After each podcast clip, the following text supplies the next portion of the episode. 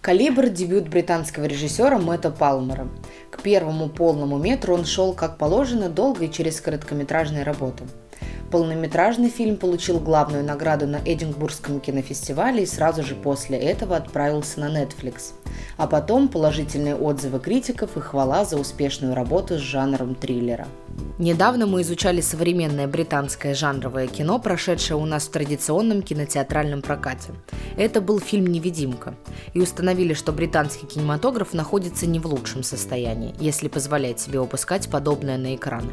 С релизом Netflix получилось удачнее. Новый способ продемонстрировать свое кино в обход старых схем будет открывать и новые имена. Мэтт Палмер – пример подобного открытия.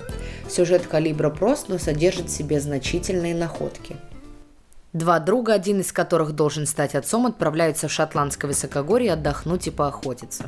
Возможно, в последний раз, потому что потом начнется семейная жизнь и будет уже не до этого. Будущий семьянин старается держать себя в руках, его друг более развязный.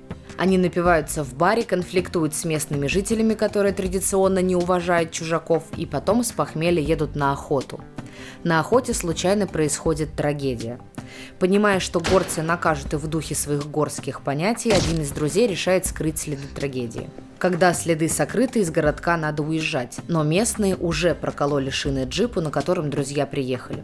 Оказывается, один из друзей, активный, бессемейный, угостил местную девушку, вившуюся вокруг него в баре кокаином, и переспал с ней. Отцу девушке это не понравилось. А когда ловушка как бы случайно захлопывается, как раз начинается расследование трагедии, произошедшей на охоте. Сюжет несется вскачь. Герой оказывается буквально на пятачке под прицелом суровых шотландских глаз, а потом участвует в поисковой операции. Дальше следует одна очень хорошая сцена, одна чуть похуже, и фильм заканчивается тем же, чем и начинался. Сделано умело, хватает напряжения, размышления о человеческой природе не отдает нафталином или елеем. Недаром основное действие происходит на лоне природы в лесу, и лесом обуславливается в этом царстве витального и морализма. Следовательно, режиссер не занимается унылым морализаторством или эмоциональной спекуляцией. Он холоден и беспристрастен, как пейзаж, который он снимает. В фильме есть несколько напряженнейших, безусловно, удавшихся сцен.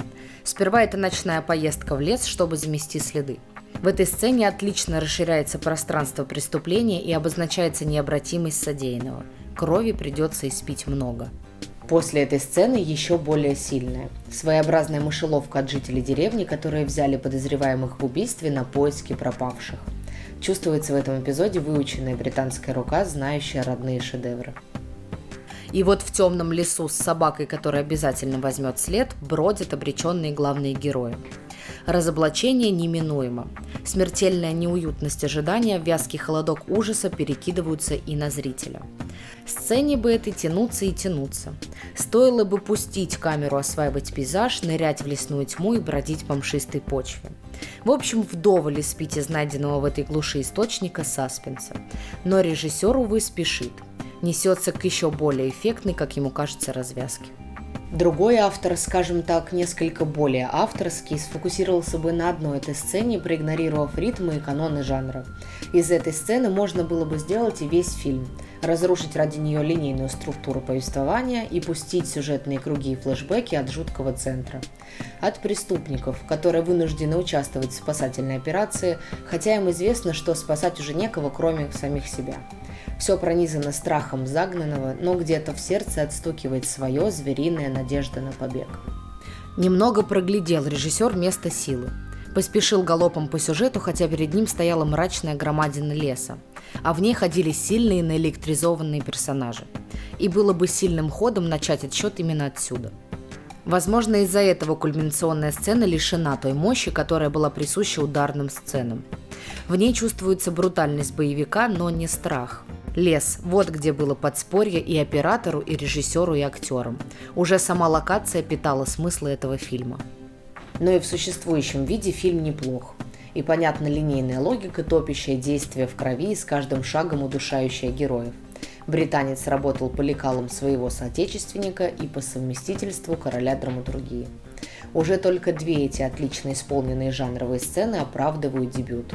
Режиссер знает, как триллер сделать триллером, знает, как извлечь и растягивать страх, а в нужный момент оглушать зрителя выстрелом. Знает, как говорить на известные темы без банальных проповедей. Здесь умно разыгрывается конфликт цивилизации и периферии, конфликт суровых ветхозаветных законов и современной неоднозначной морали. Обратите внимание, как ловко протянуты через весь фильм организующая нить отцовства, семейной жизни, от самой первой сцены до самой последней.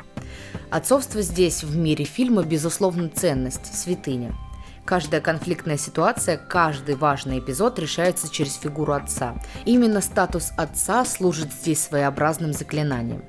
А рассудительный Логан, принимающий для героев судьбоносные решения, отец всего городка, заботящийся о том, чтобы этот город, обратите внимание на слова, не вымер – но так как Логан является символическим отцом общества, то в нем, скажем, по долгу службы сочетаются импульсы свирепо-витального и вдумчиво-социального.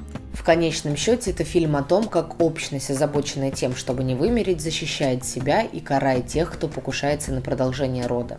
Витальность защищает саму себя. А витальность в сюжете выражается через фигуру отца. Это ключевая для фильма идея.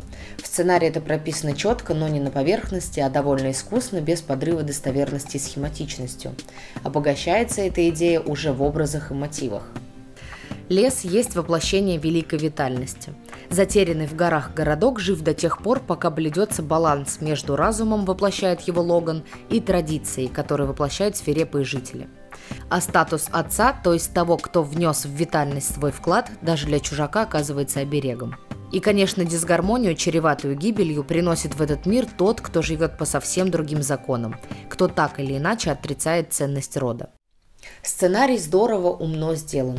Тут ощущается понимание эстетических установок Гегеля и внимательное чтение всемирно-национальной классики драматургии. У Мэтта Палмера получилось создать сложную, соразмерную и идейно богатую историю про насилие, про отцовство, про витальную силу, стоящую вне морали. Сокращая до тезиса про силу и имманентность животного в человеке. И очень важно, что слово «животный» здесь не содержит однозначно отрицательных коннотаций, а отсылает к слову «жизнь». А жизнь есть великое вместилище противоречий. Отец, убивающий ради своего детеныша, преступник ли? Вот здесь и начинает трещать всякая мораль. Режиссер нашел эту зазорину, и фильм получился –